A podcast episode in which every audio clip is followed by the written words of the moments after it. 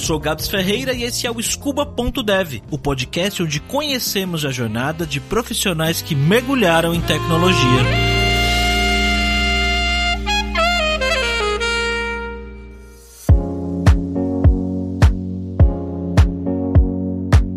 E no episódio de hoje, Rafaela Balmel. A Rafaela de Sorocaba tem 30 anos e aos 17 prestou vestibular para várias faculdades diferentes. Passou em turismo na USP em São Paulo e se mudou para lá para estudar. Ela morou por 5 anos na Megalópole enquanto estudava, mas o que ela ganhava não era suficiente para viver de um jeito confortável. E a correria de São Paulo também não combinava muito com o estilo de vida da Rafaela. Então ela voltou para Sorocaba e procurou emprego relacionado à área dela por lá mesmo. E conseguiu. Mas o que faz uma pessoa que trabalha com turismo? Viaja? Eu trabalhei em agência de viagem, de intercâmbio e também em viagens corporativas e de turismo. Trabalhei em hotel e trabalhei em navios de cruzeiro. Acho que você tinha comentado comigo quando a gente tinha conversado antes que recentemente você estava trabalhando em, em cruzeiros, né? Isso. Nos últimos quatro anos eu fiquei trabalhando nisso. E como que é trabalhar num cruzeiro? O que, que você fazia lá dentro? É bem louco. Eu trabalhava na área de vendas. Dentro do navio tem as lojas de duty free e aí eu trabalhava de vendedora nessas lojas. E é muita gente chapada, bêbada, comprar coisa lá? No Brasil, Por... sim. tem muitos esses cruzeiros que é all-in, né? Que você paga e, e, aí é tudo comida, bebida liberada o tempo todo e as pessoas ficam o tempo todo comendo, bebendo e enfim. Os cruzeiros mais loucos são no Brasil, principalmente no carnaval, porque as pessoas perdem o controle mesmo. E assim, já vi várias coisas muito bizarras no navio no Brasil. Fora eu nunca vi, mas no Brasil o brasileiro tem a capacidade de fazer cada coisa que você nem imagina. Conta uma pra gente aí que agora eu fiquei curioso. ah, o brasileiro não tem muito pudor, né? Então tinha hum. muita gente que ia nas lojas praticamente pelado. Uma vez um cara foi só de cueca para comprar uma aliança para pedir a namorada dele em noivado, só de cueca, muito bêbado. e ele tirou o cartão da cueca para pagar. Fora as pessoas que se perdem porque é tudo muito igual dentro do navio e aí quando as pessoas bebem, elas não sabem achar a cabine delas e aí elas entram em lugares errados ou ficam presas para fora mesmo porque perde o cartão. E é uma confusão. E muito adolescente também que some e aí eles pedem para os seguranças procurarem e os seguranças têm que ficar procurando os adolescentes que estão na cabine de outras pessoas fazendo coisas. e você falou que você trabalhou em, em, outros lugares também, não só no Brasil. Onde mais você trabalhou? Ah, eu fiz temporada no Caribe, na Europa, pegando ali também Estados Unidos, o Canadá e na América do Sul, Chile, Argentina. O pessoal lá é mais educado. É, mas vai mais idosos nesses itinerários, hum. mas no Brasil mais jovens. Como é que foi que você começou a se interessar por tecnologia? O seu trabalho envolvia alguma coisa relacionada à tecnologia? De onde veio esse seu interesse? Então, antes de eu começar a faculdade, mesmo em alguns trabalhos que eu tive, eu tinha que mexer um pouco com tecnologia, porque até mesmo no turismo, a gente trabalha com alguns GDS que parecem muito com um ambiente assim de programação, para você fazer reserva, para fazer reemissão de passagem. Não é assim bonitinho, né, igual a gente vê nos sites. É tudo muito no branco e preto. Então hum. Já demanda um certo conhecimento. E aí eu percebia que assim, essa era a área que eu mais gostava, a parte de mexer com o computador, com sistemas, mas eu não conhecia nada, nada, nada de programação. E aí tem algumas pessoas na minha família que trabalham na área e eu comecei a perguntar para eles como era, como era o trabalho, o que precisava estudar, todas essas coisas. Eu comecei a me interessar e como eu não estava feliz na minha carreira, eu quis mudar. E aí tô nessa transição agora. Entendi. Você não estava feliz na carreira porque o trabalho em si não era uma coisa que você curtia fazer, não era perspectiva de crescimento? Qual era o problema? Então, no navio o salário era bom, mas era a carga horária era muito alta e trabalhava hum. todos os dias da semana, não tinha muito descanso. Caramba. E no Brasil, o turismo, a hotelaria não é muito valorizado e também o salário não é muito legal. E aí eu comecei a ficar assim, porque dentro do turismo eles têm dentro de um hotel hotel, dentro da área de turismo, tem diversas formações. Então, você não necessariamente precisa ser formado em turismo. Então, para você trabalhar com marketing em turismo, você tinha que fazer a faculdade de marketing. Para você trabalhar na controladoria do hotel, você tinha que ter feito a faculdade de ciências contábeis. Hum. Então, resumindo, meio que o turismo não servia de nada, entendeu? E as vagas que tinham, que aceitavam turismólogos, também não pagavam tão bem. Aí eu fui ficando bem decepcionada, assim, e, e procurei outras coisas que eu achei que ia me interessar mais do que essa área. Entendi. Então, para você se dar bem, você teria que cursar alguma outra coisa, ter alguma outra habilidade, que de repente nem era uma coisa que você ia ter tanto interesse assim. Isso. Quem na sua família trabalha com tecnologia? Eu tenho um primo que ele tá morando em Dublin agora, e essa ah, semana legal. ele conseguiu um emprego na Microsoft. Tô super ah, feliz. que bacana! Mas para trabalhar Sim. com programação? É, ele tá trabalhando mais na parte de dados e inteligência artificial. Poxa, Aí ele conseguiu uma vaga nessa área. Bem legal. E eu tenho um cunhado também que ele tá terminando a faculdade. Aí ele também me incentivou a estudar. E quais são os conselhos que eles deram para você? Bom, meu primo lá de Dublin, o conselho que ele me deu foi estudar essa área mesmo de dados, aprender mais sobre análise de dados, Power BI. E aí ele falou: se você conseguir aprender e ver se é isso que você quer mesmo, eu posso te indicar para uma vaga. E aí, depois de poucos meses, ele me indicou para uma vaga para fazer um freelancer e aí deu certo e eles acabaram me contratando. Então você, o seu início na tecnologia foi estudando ciência de dados? É, eu faço a faculdade de Big Data Inteligência Analítica e aí eu estudei por fora também alguns cursos de Business Intelligence para poder aprender um pouco e ainda continuo estudando, né? Muita coisa que eu tenho que aprender ainda. Quanto tempo faz que você está estudando tecnologia? A faculdade eu comecei em março, só que aí como eu fiquei uns cinco meses sem trabalhar, eu peguei bem pesado nos estudos nesses meses.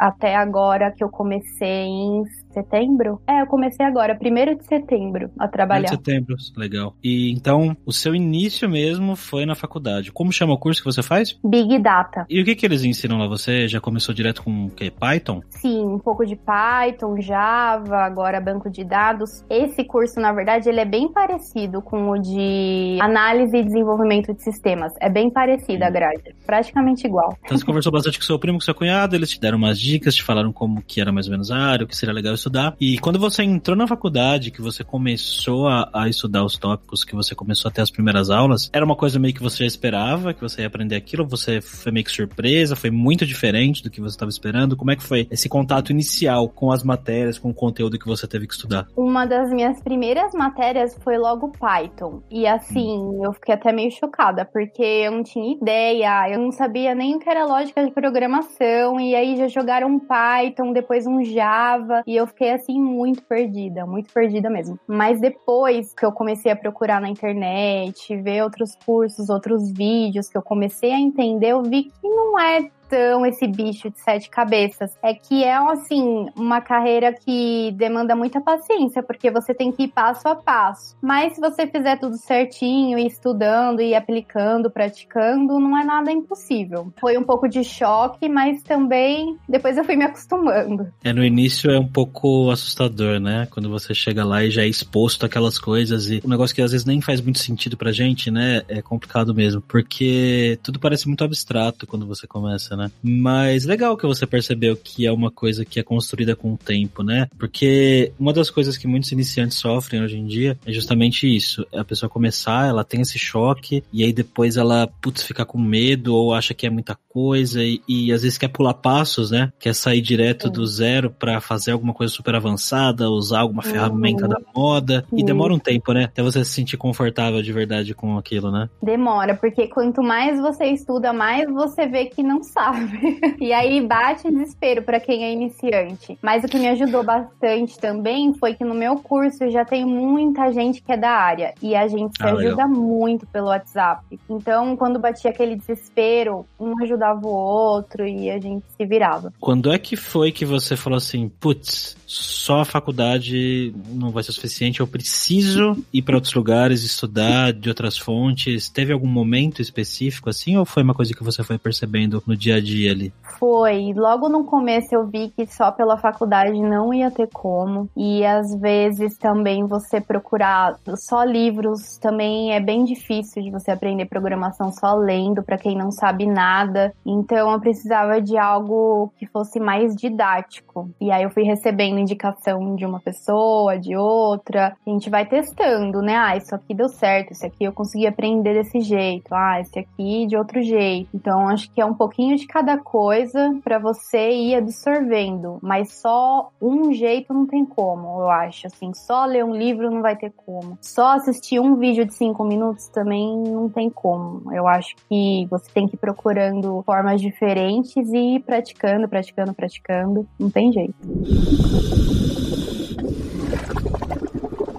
Como é que foi que você chegou na Lura? Você resolveu mergulhar no nosso conteúdo aí, Rafaela? Eu recebi indicação de algumas pessoas que faziam curso comigo e que indicaram a Lura. E eu também pesquisando na internet os cursos, as coisas que eu precisava aprender, sempre aparecia o site da Lura. E depois que eu entrei e vi que você tinha possibilidade de fazer vários cursos pagando um preço só, eu achei muito interessante, porque na faculdade mesmo mesmo, as matérias mudam muito rápido, pelo menos na minha. E aí eu precisava aprender Java num mês, no outro eu precisava aprender é, banco de dados. Então eu precisava de uma plataforma que tivesse cursos diferentes e que fosse acessível, porque às vezes você pagar um curso um por um acaba saindo mais caro. Então gostei da Lura por causa disso. E acho que a Lura ela tem bastante curso introdutório, né? Esses cursos que vão te preparar pro início mesmo, né? Né? Isso. Tem bastante coisa ali que, para quem tá precisando começar rápido alguma coisa, pegar rápido o conteúdo, realmente é legal. É bem passo a passo, isso que é o mais legal, porque às vezes na faculdade mesmo, os professores deduzem que você já sabe. Hum. E tem gente lá que sabe mesmo, porque já trabalha na área. Mas quem é completamente novo fica um pouco perdido. Então é hum. é bom ter assim um passo a passo desde o começo. E por onde que você começou a estudar na Lura, você lembra? Qual foi os primeiros cursos que você fez? O meu mural, ele é todo todo bagunçado, porque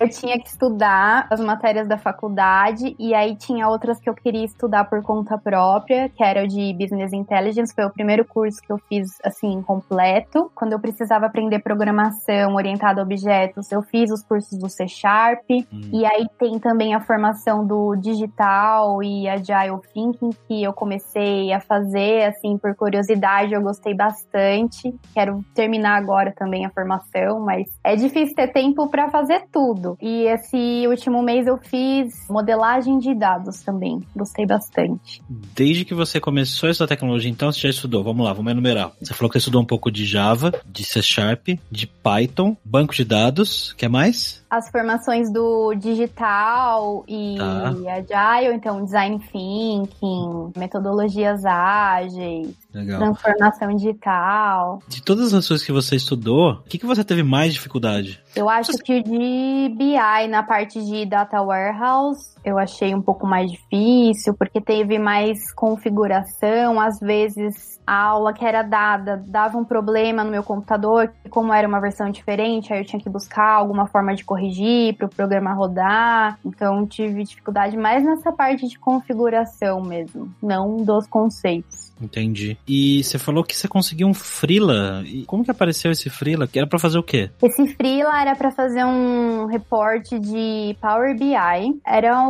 uma coisa básica, assim, não era tão complexo. E aí meu primo me indicou para fazer esse freelancer porque essa empresa tinha pedido para ele e ele tava meio sem tempo e aí ele perguntou se eu podia fazer. E aí eu fiz e essa empresa tava com uma vaga aberta quando eu fiz esse freelancer para suporte técnico para um projeto que eles tinham fechado. E aí eles me proporam trabalhar três meses no suporte técnico e depois eu entraria na parte de desenvolvimento. Então eu aceitei porque no começo é bem difícil de achar uma vaga na parte de tecnologia, então eu aproveitei a oportunidade da indicação e agora vai fazer um mês que eu tô lá e agora eu vou começar os treinamentos para a parte de desenvolvimento. Hum, entendi. Então Então você ainda tá no suporte agora. Mas eu é mexo no banco de dados. Entendi, mas é suporte a que tipo de produto? É um site de promoção, dois sites de promoção, que tem muitos, muitos, muitos cadastros. E aí, se a pessoa tem um problema na parte do cadastro, ou de editar algum dado, ou tem sorteados também todos os dias, então a gente precisa conferir documentação, a nota fiscal.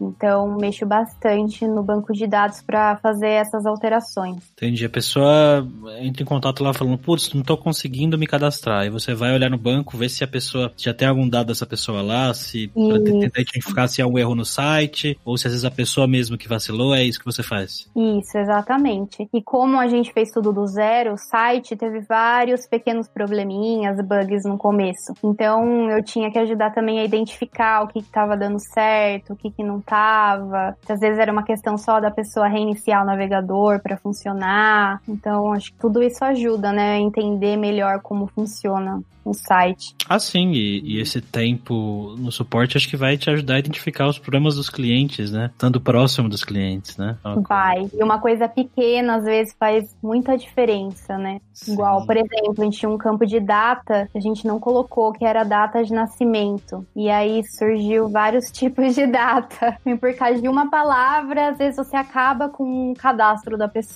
né? E às vezes é um dado importante que a gente precisa, que envolve dinheiro, então realmente precisava da data de nascimento. Qual é o plano? O que, que você vai começar a estudar lá dentro da empresa e, e a ideia é que você vá trabalhar com que especificamente? Eles separam, né, as frentes, então tem o front-end, o back-end e o mobile. Eu não sei exatamente ainda onde que eles vão querer me colocar, mas eu eu tô aceitando qualquer coisa para poder aprender. Eu me identifico mais com o front, hum. porque eu gosto dessa parte de criar, de design, de, enfim, dessa parte de interação com o usuário, o X. Mas eu não sei nada ainda. Então, se de repente eu precisar aprender um pouco de back depois e pro front, ou aprender um pouco de mobile, enfim, eu tô aberta. É, acho que você tá com a mentalidade certa, porque se você. Hoje em dia o front é muito complexo, sabe? Então, se você manjar bem de front, você com certeza se vira bem no back-end depois também. Acho que você vai ser uma full stack. E aí, como é que é o processo lá? Tipo, no final desses três meses certinho, eles já vão te falar: não, você vai pra esse time aqui agora e agora você vai fazer isso? Ou é meio que aberto hum, isso? Então, como essa vaga que eu tô, ela tem um prazo, porque a promoção acaba e aí acabou. Acabou o suporte técnico, né? Então, assim, esses três meses eu vou cumprir os três meses, tá tudo certo. Aí depois disso, se eu conseguir evoluir, se eu conseguir aprender, aí eles vão me manter como desenvolvedora.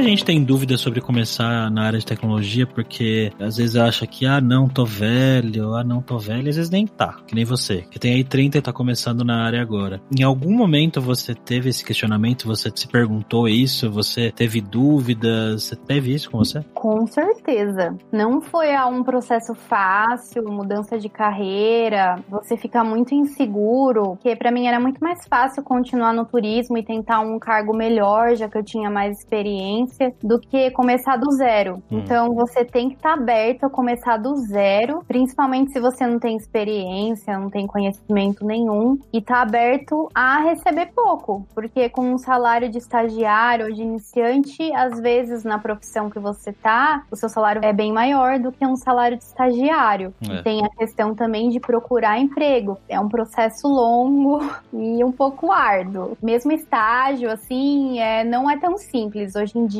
para você prestar um, um, estágio, uma seleção de estágio, eles exigem muita coisa. É muita coisa. É, não é só você fazer faculdade, não. Você tem que ser o Superman, praticamente. Tem teste psicológico, tem um monte de requisitos. Então, sim, eu acho que vale a pena, super vale, principalmente nessa área, porque essa área é uma área que não vai acabar, muito pelo contrário, ela só tem a crescer, né? A gente tá vendo isso agora, principalmente na, com a pandemia, mas que você tem que ter muita paciência e vontade para aprender e ser humilde, principalmente para o seu início de carreira. Isso não tem muito pra onde fugir, né? Se você já tem uma carreira relativamente estabilizada, né, alguns anos, e você vai mudar, dificilmente você vai conseguir um salário compatível não, né? Mas um salário que você ganha hoje ou próximo disso. Mas, assim, para você valeu a pena. Você acha que não faria Valeu. diferente? Não, não faria diferente. Tô gostando bastante. Ah, que legal. Você acha que a experiência que você teve com o turismo te ajudou a conseguir o emprego que você tem hoje? Ou você acha que isso não fez diferença nenhuma? Pra vaga que eu tô agora, nesse exato momento, faz toda a diferença, porque eu tô em contato com o cliente. Hum. Então eu tenho muito contato com o cliente.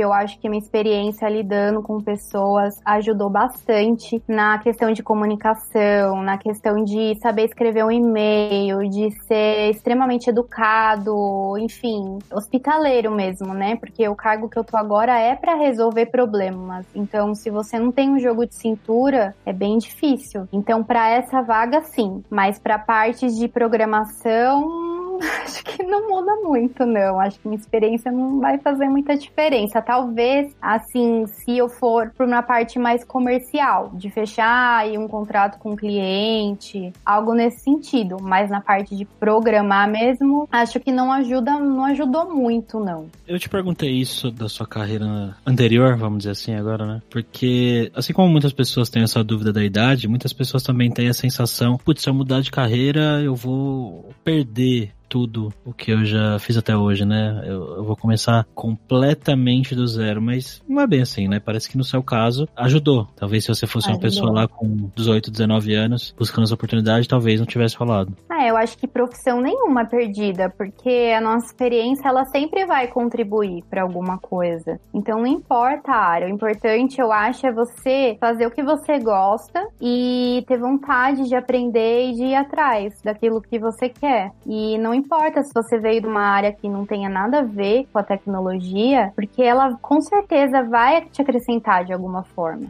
É sempre válido, todo conhecimento é válido. E além dessa sua experiência com atendimento ao cliente, tal, que você já tinha, teve alguma outra coisa que você acha que fez diferença na hora de ser contratado por essa empresa? Alguma habilidade específica que você tinha, algum curso que você fez? Teve alguma coisa que você acha que, putz, foi o diferencial ali? Quando eu fiz a entrevista, eles precisavam de alguém que pelo menos tivesse uma noção de banco de dados. Então, como eu pus no meu currículo que eu fiz o curso da Alura, eles até identificaram, ah, Alura, porque eles já conhecem na empresa, eles estudam também bastante pela ah. Alura.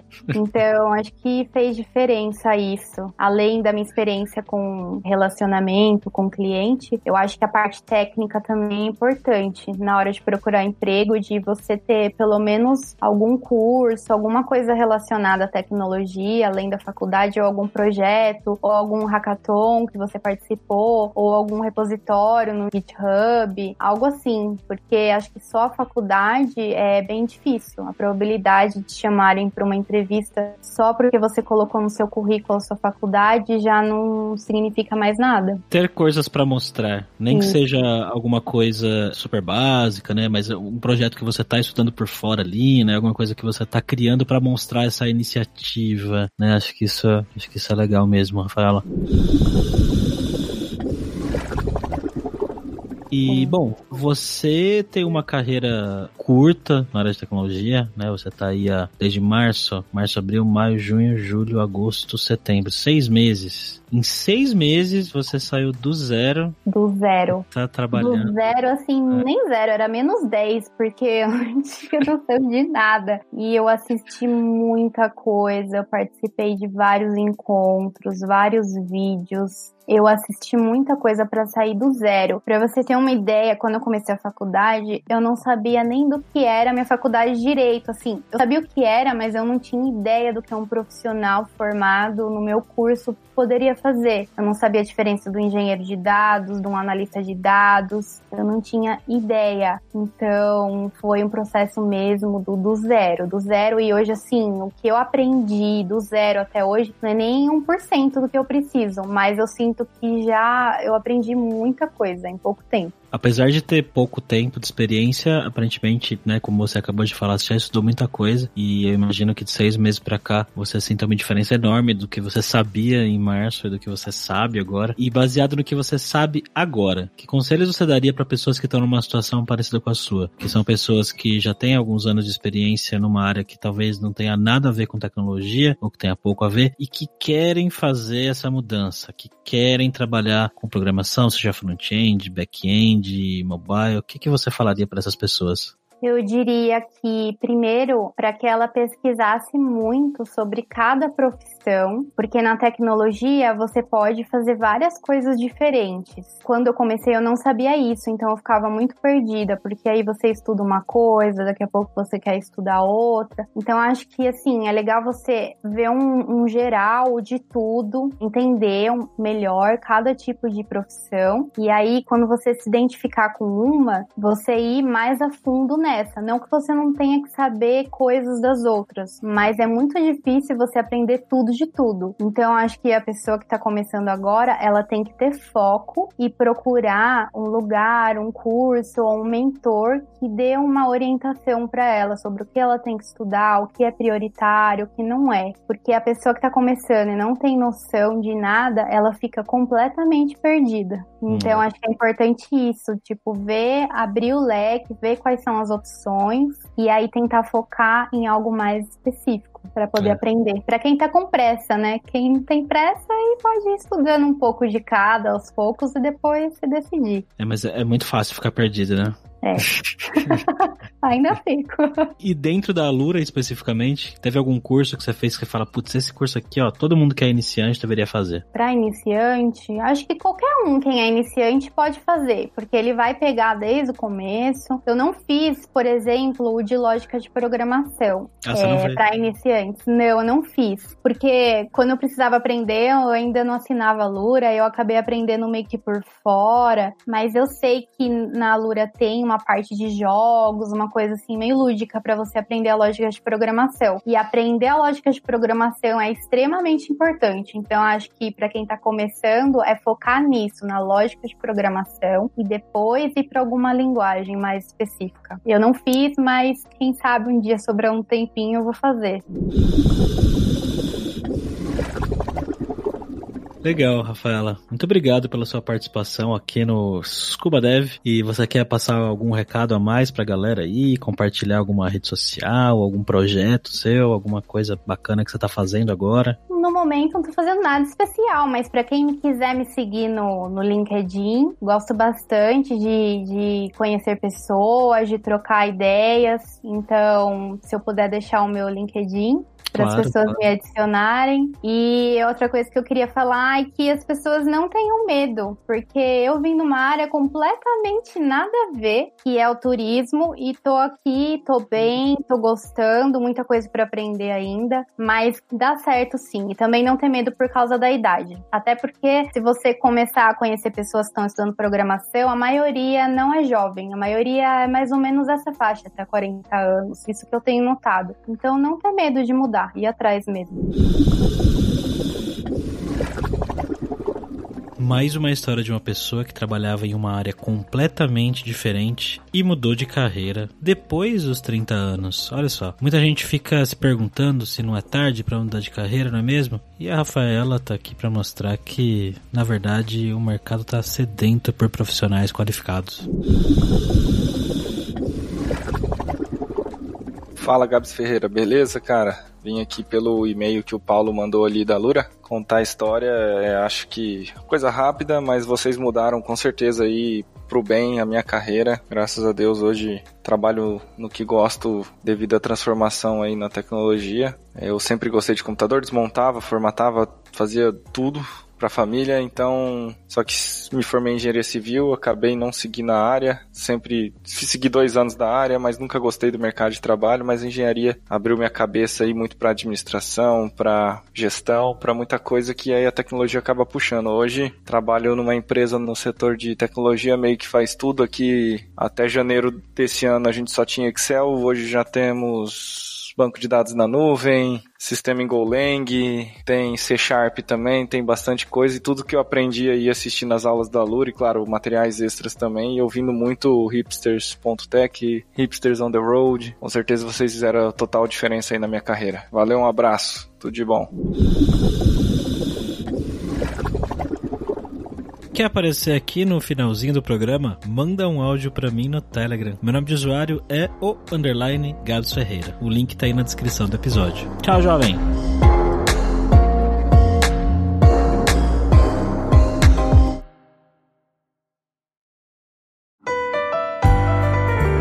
E esse foi mais um episódio do podcast Scuba.dev, uma produção Alura. Mergulhe em tecnologia e venha ser um dev inteiro. Este podcast foi editado por Radiofobia, podcast e multimídia.